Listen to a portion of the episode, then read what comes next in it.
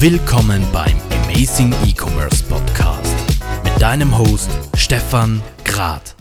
Die Schweiz hat sich gerade im Digitalisierungs- und E-Commerce-Markt in den letzten Jahren enorm entwickelt und hat fast schon eine Führungsrolle im Dachraum übernommen.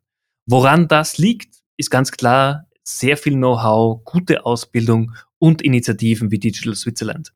Es freut mich heute wahnsinnig mit Nikolas zu sprechen. Er ist Managing Director von Digital Switzerland und ein Verfechter von Innovation.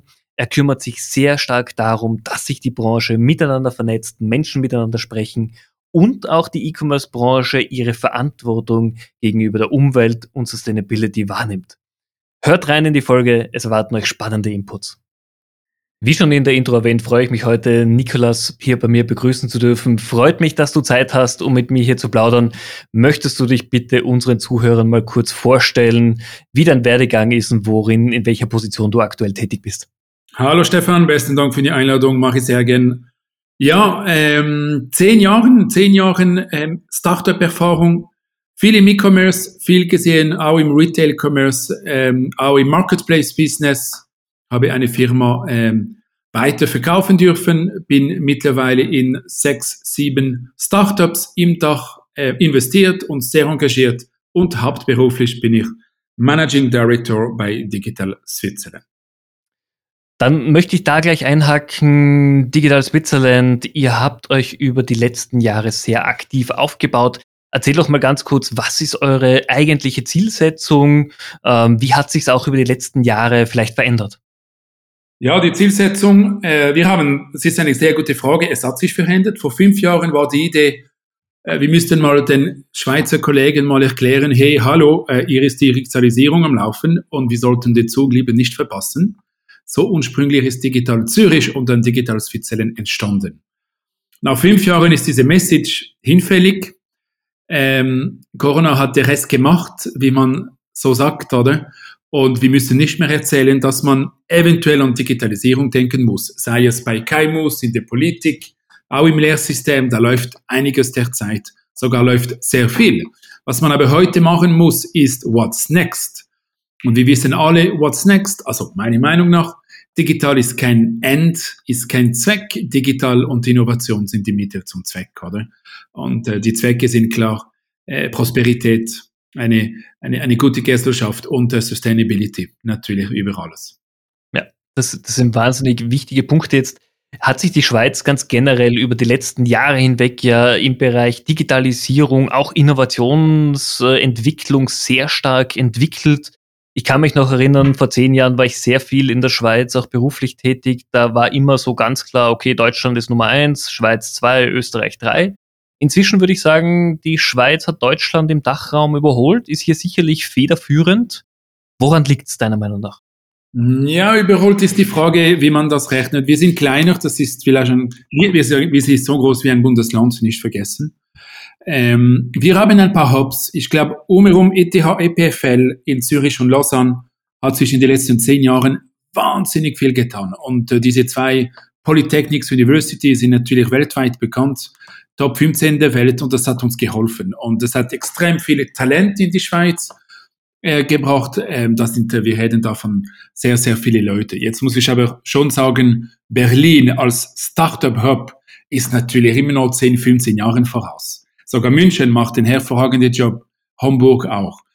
Vielleicht im Bereich eGov oder ich finde es besonders bei unseren Großfirmen äh, ist sehr viel Positives äh, passiert in der Schweiz, das stimmt. Also je nach Bereich oder je nachdem, wie man das anschaut, kann man sagen, Schweiz macht einen guten Job, äh, in anderen Bereichen sind wir immer noch äh, im Mittelfeld.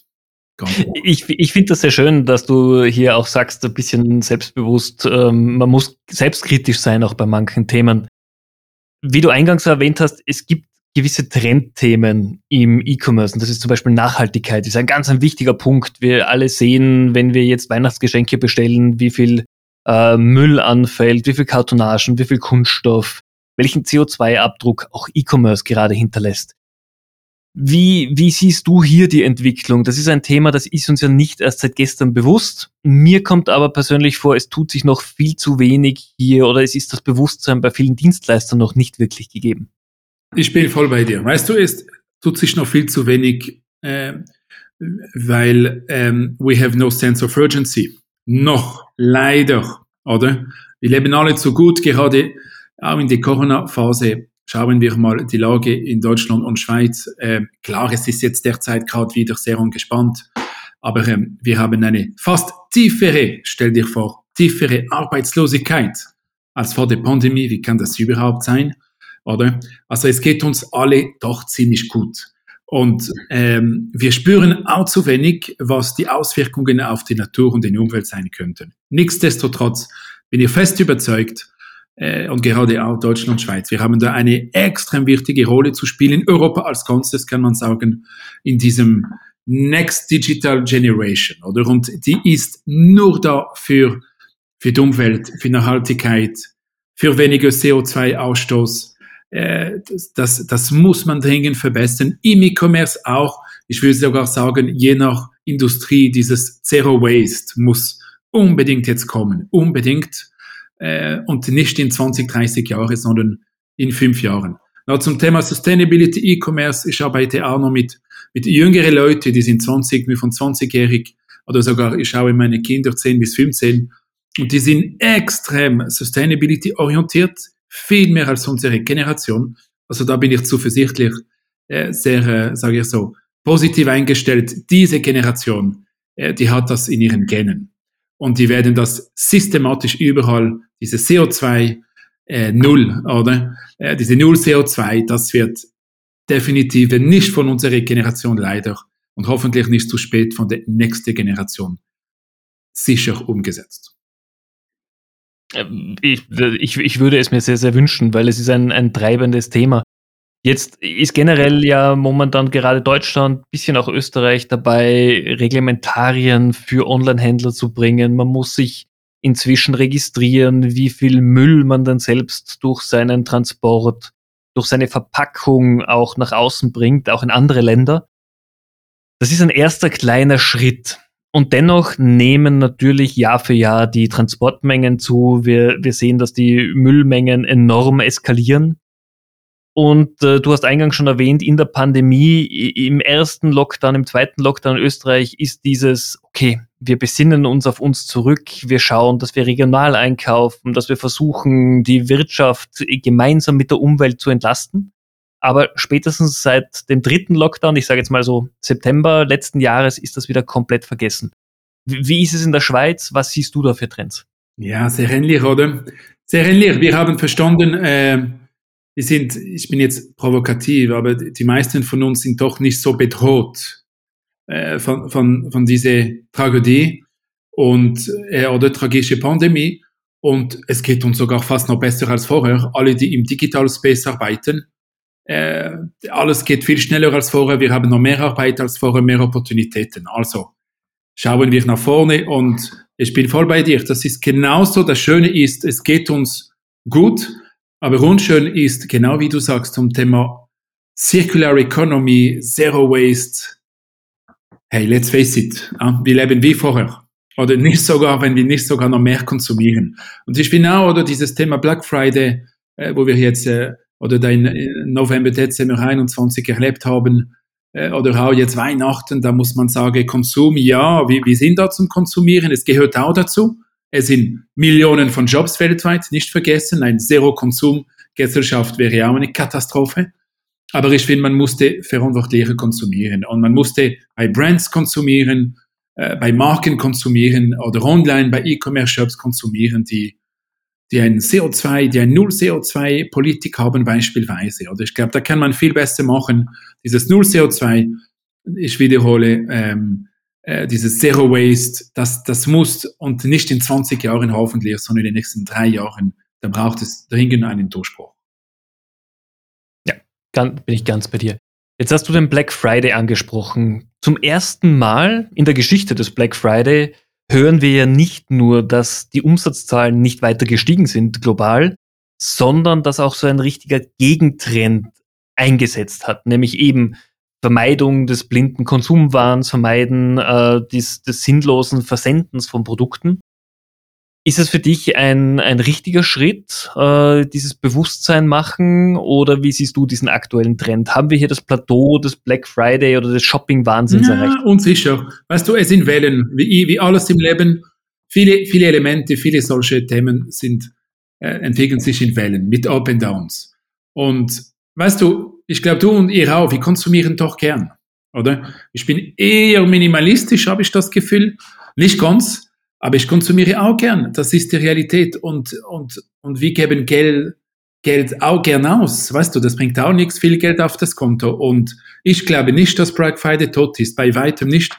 Äh, und an Weihnachten werden wir immer noch schöne Geschenke äh, auch noch in 20, 30, 40 Jahren äh, verschenken. Das ist ganz okay. Ich glaube, es geht eher darum, dass man es eventuell vernünftiger macht und nachhaltiger macht. Aber ich glaube nicht, wenn du mich fragst, dass der Black Friday äh, Geschichte ist. Nein. Ja, ich, äh, ich bin gespannt, wie sich in den nächsten Jahren entwickeln wird. Jetzt hast du auch eingangs erwähnt, dass du selbst auch sehr aktiv im Startup-Umfeld, auch im E-Commerce bist. Wie ist es denn dazu gekommen?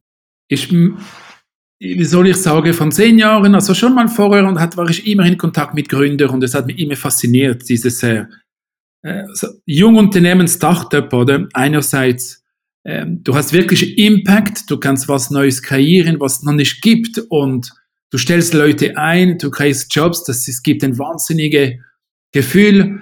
Ähm, und das zweite Element von einem Startup sind, wir nennen das so, das der Rollercoaster, oder? Äh, um eine Analogie zu nehmen, habe ich immer das Gefühl, das ist wie im Europapark auf dem Blue Fire. Äh, das ist also es gibt keinen Tage, der ruhig ist, grundsätzlich. Jetzt alle Jobs sind natürlich verrückt, derzeit läuft so viel, aber gerade bei Startup, das ist noch extremer. Äh, und das ist, was mich fasziniert, dieses, diese Möglichkeit, was Neues zu entwickeln, was es noch nicht gab und somit eine ganz kleine Verbesserung für die Welt äh, zu bringen, das, das finde ich faszinierend. Und das ist der Grund, wieso ich da immer wieder mit Startups in Kontakt war und dann im E-Commerce eingestiegen bin, von fast zehn Jahren bei Dein Deal Flash Sales damals in der Schweiz. Das heißt, du bringst dich hier tatsächlich ein mit deinem Wissen, deinem, deinem Netzwerk auch oder welche Rolle übernimmst du gerne in den Unternehmen? Gut, mittlerweile als, äh, sag so, unternehmerisches Investor neben meinem Hauptberuf, genau mache ich, was du gesagt hast, Sparring-Partner, unterstütze äh, mit meinem Netzwerk, unterstütze mit meinem Know-how, Strategie, Finanzplan, äh, Partnerschaften, aber, aber auch aus den anderen Startups habe ich, oder man, man macht Fehler im Leben. Und ich habe schon unglaublich viele Fehler gemacht oder erlebt und die will ich aber kein zweites Mal sehen oder, oder erfahren. Das ist, glaube ich, ein Punkt, man lernt mit der Zeit, man sieht sofort, da kommt was nicht Gutes an, äh, da muss, darf man nicht so machen, man hat schon gesehen, der Fehler schon gemacht. Ich glaube, das ist was ich bringe an den, an den Startups als äh, Business Angel, absolut. Mhm. Wie siehst du denn diese unterschiedliche Art der Arbeitsweise? Du hast eingangs erwähnt, du arbeitest natürlich mit vielen jungen Leuten, du arbeitest bei Digital Switzerland auch mit sehr viel äh, Menschen, die sehr honorig sind, in Vorstandspositionen und ähnlichen. Wie ist es für dich, mit diesen ganz unterschiedlichen Arbeits- und Denkweisen täglich umzugehen? Es braucht Flexibilität und, und Anpassungsfähigkeit. Ganz einfach. Es sind so viele verschiedene Personen im Umfeld äh, bei Digital Switzerland. Es gibt Großfirmenvertreter, oder? Es gibt KMUs, sehr bodenständig, sehr, äh, sehr, sehr stark, sehr äh, praxisorientiert. Dann gibt es die Startupper, oder? Häufig sehr produktorientiert. Und alles gut, alle faszinierende Personen aber komplett anders. Und ich sage immer das Gleiche, das ist wie, wenn du ein, ein Team führst oder eine Firma führst, du hast nie zweimal die gleichen Mitarbeiter. Und die besten Chefs heutzutage, die besten Leaders sind anpassungsfähig. Du musst immer überlegen, wer habe ich jetzt vis-à-vis -vis von mir? Mit wem rede ich jetzt? Wie muss ich diese Person führen? Wie muss ich mit dieser Person kommunizieren? Äh, und ähm, auf Englisch nennt man das Leadership by Context, oder? Das finde ich ein hervorragender Begriff weil es ist genau, glaube ich, die Realität heutzutage. Die besten Chefs passen sich an. Und so ist das bei Digital Switzerland. Äh, je, nach, je nach Situation, übrigens auch je nach äh, geografische Region, sind, sind auch die Kulturen leicht anders. Und, und da muss man immer überlegen, weißt du, so, was soll ich, wie sollten wir jetzt weitermachen hier, wie können wir sie besser einbinden, wie können wir sie überzeugen, motivieren. Und, und die Lösung ist ganz klar mit der Anpassungsfähigkeit. Mhm. Jetzt äh, lebst du das natürlich vor, äh, einfach durch deine, deine Eigenmotivation heraus. Wie siehst du es gerade in mittelständischen Unternehmen? Die könnten von diesem Erfahrungsaustausch enorm profitieren. Gemeinsam mit anderen Startups arbeiten, deren Denkweise vielleicht sich dadurch intern verjüngen, während ich immer noch glaube, dass viele Startups auch diese, diese Erfahrung brauchen aus den mittelständischen Unternehmen, aus Familienunternehmen heraus. Ähm, in Österreich passiert dieser Austausch punktuell auf einigen Veranstaltungen, aber noch nicht dauerhaft. Wie, wie, wie siehst du das in der Schweiz? Welche Initiativen gibt es denn hier? Ja, wir sind auch bei weitem nicht da, wo wir sein sollten. Äh, sehr in ihrer Situation. Ich finde gerade Startups und Großfirmen reden immer mehr gemeinsam. Viele Veranstaltungen. Äh, wir machen selbst äh, bei Digital Switzerland, wir nennen das Matchmaking Bootcamp wo wir Startups und Großfirmen zusammenbringen. Das läuft besser. Startup und KMU, äh, das müssen wir noch dringend verbessern. Ich glaube, es liegt daran, dass Startups, viele Startups zum Teil vernachlässigen KMUs als Kunden oder wollen immer die größten Firmen zuerst angehen. Ein Fehler aus meiner Sicht. KMUs entscheiden viel schneller beispielsweise, äh, sind bessere Kunden, äh, auch am Anfang, um, um, um zu pilotieren. Und KMUs müssen neugieriger werden oder müssen offener werden. Startups sind nicht Mitbewerber, Startups sind eventuell ihre beste Freunde bald. Und ich glaube, da, da hat viel mit Mindset zu tun. Da muss man uns noch, noch verbessern. Es gibt schöne Beispiele, aber viel, viel zu wenig. Also wenn man äh, von denen in der Schweiz sind das je nachdem, je nach Statistik 300.000 KMUs. Gut, nennen wir, nehmen wir die, die größten KMUs, 50 Mitarbeiter plus sind ich glaube noch 50.000, bin ich unsicher. Ähm, egal, wie viel von diesen 50.000 haben in den letzten zwölf Monaten mit Startups gesprochen? Viel zu wenig. Viel zu wenig. Und wenn man die 3000 Startups anschaut, äh, wie viel haben regelmäßig mit, ich sage so, mittlere KMUs, und nicht nur die ganz große KMUs, sondern mit mittlere KMUs Austausch gehabt? Viel zu wenig. Wir müssen uns auch definitiv verbessern. Ähm, und da braucht es viel mehr ähm, Matchmaking, das ist ein sehr effizientes Tool, kann man auch online bestens durchführen übrigens. Muss nicht nur an Anlässen sein. Vier Stunden, das machen wir, genau, ich möchte es gerne zehnmal größer machen.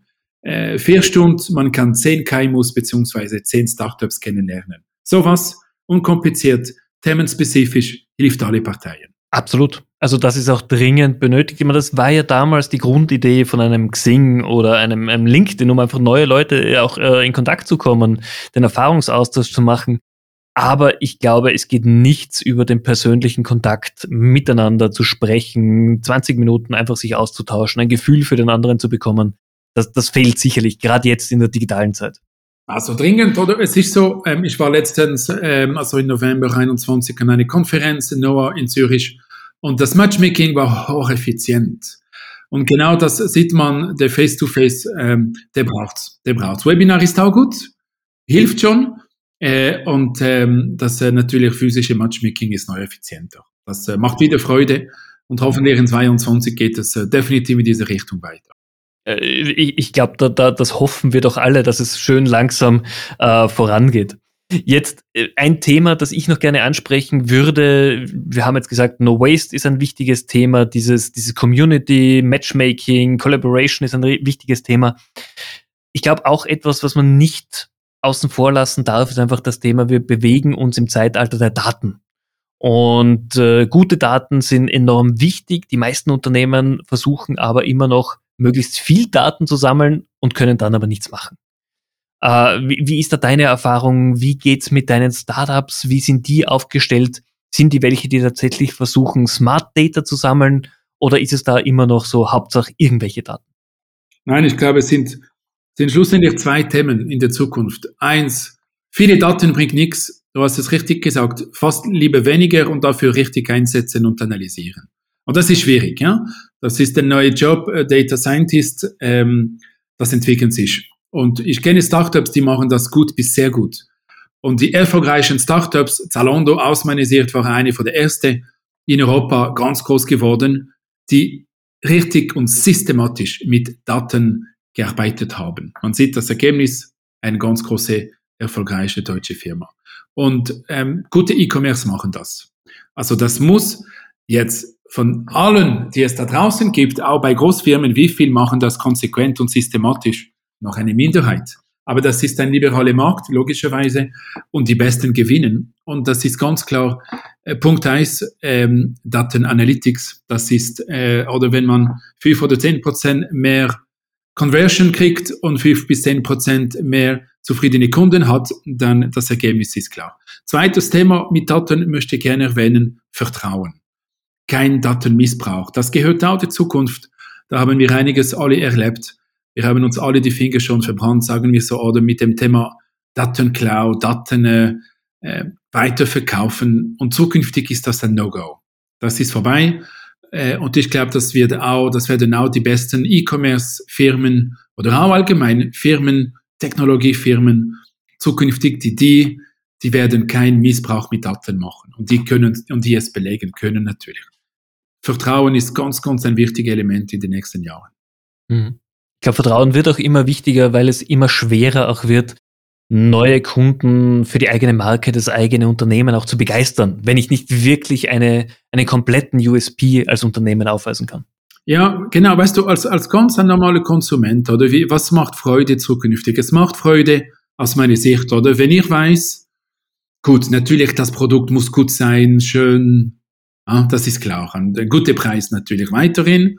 Und dann will ich wissen, sie machen nichts Blödes mit meinen Daten, oder? Natürlich haben sie immer noch, ähm, ich rede noch nicht von einem dezentralen Struktur, oder, sondern sie besitzen meine Daten, aber auf keinen Fall werden sie was Blödes mit meinen Daten machen. Und es gibt vielleicht ein Label oder eine Zertifizierung. Und ich weiß, äh, meine Daten sind da in guten Händen. Das macht mir Freude. Und der zweite Punkt habe ich vorher schon zu häufig erwähnt. Ich weiß aber das Thema CO2. Äh, ich mache auch was Gutes für die Welt damit. Ich glaube, das ist die Zukunft und nicht nur das Produkt selbst und der Preis. Da hast du vollkommen recht. Sehr gerne würde ich dir jetzt ein paar Fragen stellen, die auch inzwischen sehr vielen meiner Podcast-Gästen stelle, einfach ein bisschen, um dich auch kennenzulernen, wie du im Alltag bist. Bist du denn ein Morgen- oder ein Abendmensch? Oh, sag nochmals, äh, morgen, morgen, morgen, sorry, morgen. Morgen- oder Abendmensch, was bist du? Bist du jemand, der in der Früh schon aktiv ist? Morgen, ja. Morgenmensch. Windows oder Mac? Was nutzt du? Mac, seit zehn Jahren. Okay. Also auch eingeschworener Mac-User. Mac, äh, Laptop. Äh, in der Startup-Szene vor zehn Jahren waren, ähm, sind plötzlich die Mac viel besser geworden. Ich muss sagen, in der Zwischenzeit, äh, Microsoft hat unglaublich äh, nachgeholt. Heute ist das 50-50. Äh, ich bin aber seit zehn Jahren auf Mac. Okay. Wie kaufst du ein? Offline, online? Ist es eine Mischung bei dir? Ja, natürlich doch eine Mischung. Ähm, ich finde, ich find's, die Welt soll eine Mischung sein, schlussendlich. Weißt du, die Welt ist hybrid. Und nur online ähm, macht keinen Spaß. Und mal in einem Geschäft zu gehen, ähm, das gehört dazu. Und Leute zu sehen, mit Leuten zu reden. Ich erhoffe mir auch in, in 100 Jahren, dass die Welt Hybrid wird. Und das lebe ich auch noch heute beim Ankaufen, online und offline. Gibt es spezielle Produkte, die du immer noch bewusst offline kaufst? Ähm, ja, ähm, Lebensmittel, äh, Food, das ist mhm. eher offline, gerade die frischen Produkte vor allem. Die wenigen frische Produkte kaufe ich mittlerweile auch viel online. Äh, und der Rest natürlich, äh, Fashion ist sehr 50-50 und Elektronik in der Zwischenzeit ist schon hauptsächlich online. Ja, das kann ich mir vorstellen. Äh, letzte Frage hierbei ist jetzt, bist du jemand, der Last-Minute-Weihnachtsgeschenke kauft oder hast du schon im Oktober für deine Lieben alles eingekauft? Ganz, ganz schlimm Last-Minute. Eventuell nicht Last-Minute, aber Last-Minute minus eins. Das heißt, äh, ich starte mit dem, äh, mit dem Thema Mitte Dezember. Also besser okay. als Last-Minute, aber in Oktober keine Chance. Mitte Dezember äh, beschäftige ich mich damit äh, und erledige das, erledige das ziemlich schnell. Okay. Ähm, und wenn man dich trifft, gibt es irgendetwas, was du immer in der Hosentasche hast? Ein, ein Schlüssel, äh, Smartphone, was, ohne was trifft man dich überhaupt nie an? Mein Headset, meine Hearset, oder? Das ist damit, äh, davon bin ich komplett abhängig geworden, weil äh, man hat die zwei äh, freie Hände und das ist äh, einfach Freiheit hoch 10. Also das ist sicher ein Punkt, Schlüssel natürlich. Und ja, ein Smartphone. Keine Frage, ohne Smartphone heutzutage ist das Leben eine andere. Das stimmt. Nikolas, vielen, vielen herzlichen Dank. Ich habe noch eine letzte Frage abschließend für diese Podcast-Folge, nämlich wenn wir jetzt über die nächsten zwölf Monate vorausdenken, was wäre dein Wunsch für die E-Commerce-Branche? Was wäre schön, dass sich in den nächsten zwölf Monaten aus deiner Sicht entwickeln würde? Ich hoffe mir erstens in zwölf Monaten, äh, da sind wir Ende 22, oder? Mhm. Äh, dann ist Corona Geschichte. Hm, werden wir sehen. Ne? Punkt eins. Und trotzdem, die E-Commerce-Branche wird weiterhin äh, schön wachsen. Äh, das ist ziemlich sicher. Schön wachsen, profitabel wachsen und die Herausforderung dieser Welt ähm, mal auch lösen. Und wie vorher schon gesagt, gerade das CO2-Thema, die E-Commerce-Branche hat da eine ganz wichtige Rolle zu spielen damit. Absolut. Diese Schlüsselrolle wird sie hoffentlich übernehmen, diese Verantwortung wird sie hoffentlich übernehmen. Nikolas, vielen, vielen herzlichen Dank für deine Zeit. Es war sehr spannend, dir zuzuhören. Wenn jemand noch Fragen hat, sich gerne mit dir austauschen möchte, ist wahrscheinlich LinkedIn der perfekte Platz dafür. Ganz genau. Ich bin viel auf LinkedIn. Bitte jederzeit. Stefan, besten Dank für die Einladung. Hat Spaß gemacht. Und bis bald. Sehr gerne. Liebe Zuhörer, ich hoffe, für euch war es auch spannend. Herzlichen Dank, dass ihr wieder bei dieser Amazing E-Commerce Folge mit dabei wart. Wenn ihr Fragen habt, meldet euch gerne bei mir. Ansonsten hören wir uns gerne in der nächsten Woche wieder bei der nächsten Folge. In diesem Sinn, bis bald.